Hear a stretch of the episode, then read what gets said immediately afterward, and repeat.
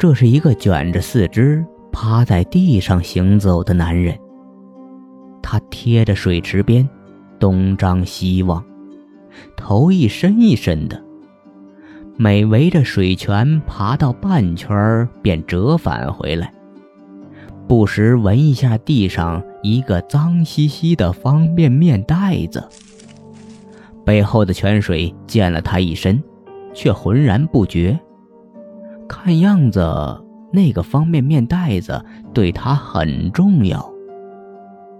方墨走过去，蹲下身子问：“朋友。”能向你打听件事情吗？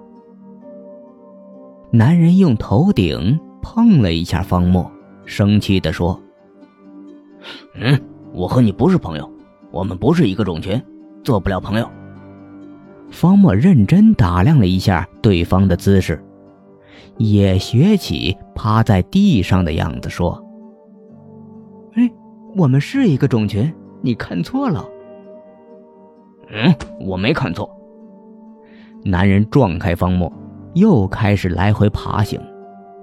方墨轻轻碰了一下地上的方便面袋子，男人猛地一回头，爬了回来，吼道：“嗯，你做什么？不要动我族的食物！”食物？方墨皱起眉头。那么你是？我当然是蚂蚁喽。你一个蟑螂，不要碰我族的东西！我的兄弟姐妹马上就要回来了。男人的话里透着一股骄傲的语气。方墨双指一掐，冲着男人比划道：“可蚂蚁真没一丁点儿，你这么大的体积，怎么会是蚂蚁呢？”男人一副莫名其妙的表情。哼，个体差异而已。我蚁族的蚁后是族内最小蚂蚁的上百倍，而我是蚁后的上百倍，有什么可奇怪的？方墨乐了。可你长得也不像蚂蚁啊！男人嘴一撇：“嗯，为什么不像？谁定义蚂蚁非要长你看到的样子？你没看到蚂蚁之前，也不知道蚂蚁就是蚂蚁啊！”只是别人或者教科书上告诉你那是蚂蚁。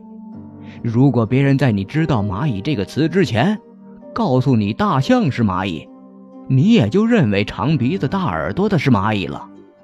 可蚂蚁究竟是什么样子，不是谁告诉你谁命名它，是蚂蚁本身的定义，只有蚂蚁自己知道。而我正是被兄弟姐妹认同的蚂蚁，有什么错？方墨一愣，对方的条理异常清晰，他竟然一时找不出漏洞。可明知道男人说的不对，方墨又问：“那你做什么呢？”男人瞅了瞅周围，手掌按在方便面袋子上，小声说：“哦，我在看守食物，等待我的兄弟姐妹们来搬运。”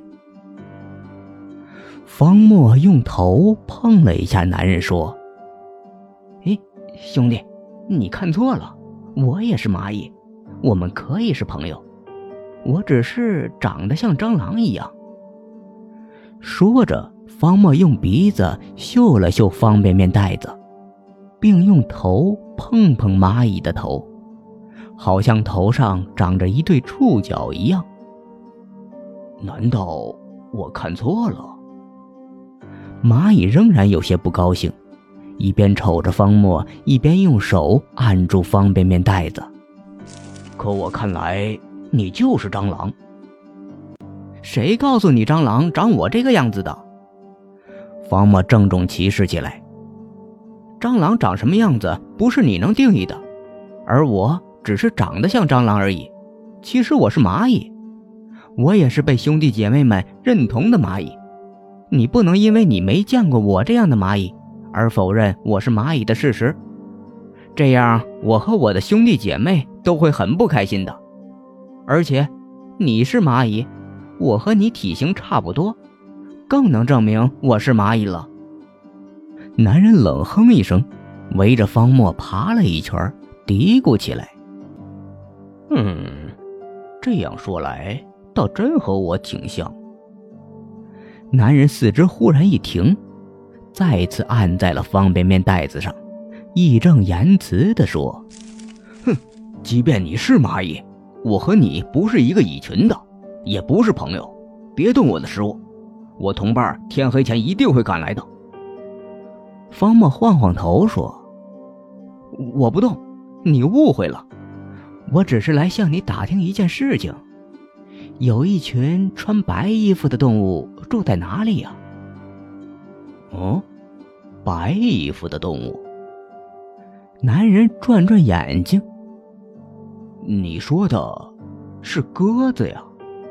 他们住在小楼后面的鸽子棚里。说起鸽子，男人身体抖了抖，似乎有些紧张，小声喃喃起来：“嗯，鸽子不好。”鸽子不好，鸽子乱捕食。鸽子棚，虽然方墨不明白男人指的是什么，但他获得了具体的位置。他立马爬起来，拍拍身上的泥土，说：“谢谢你，蚂蚁。”刚走几步，背后就传来十分诡异的声音，像是什么动物在喘气一样。一转头，自称蚂蚁的男人正双手死死掐入泥中，左脚不停地刨着地面，貌似在蓄势。男人咧着嘴，眼神凶狠，给方木的感觉他已经不是蚂蚁了，而是一头疯牛。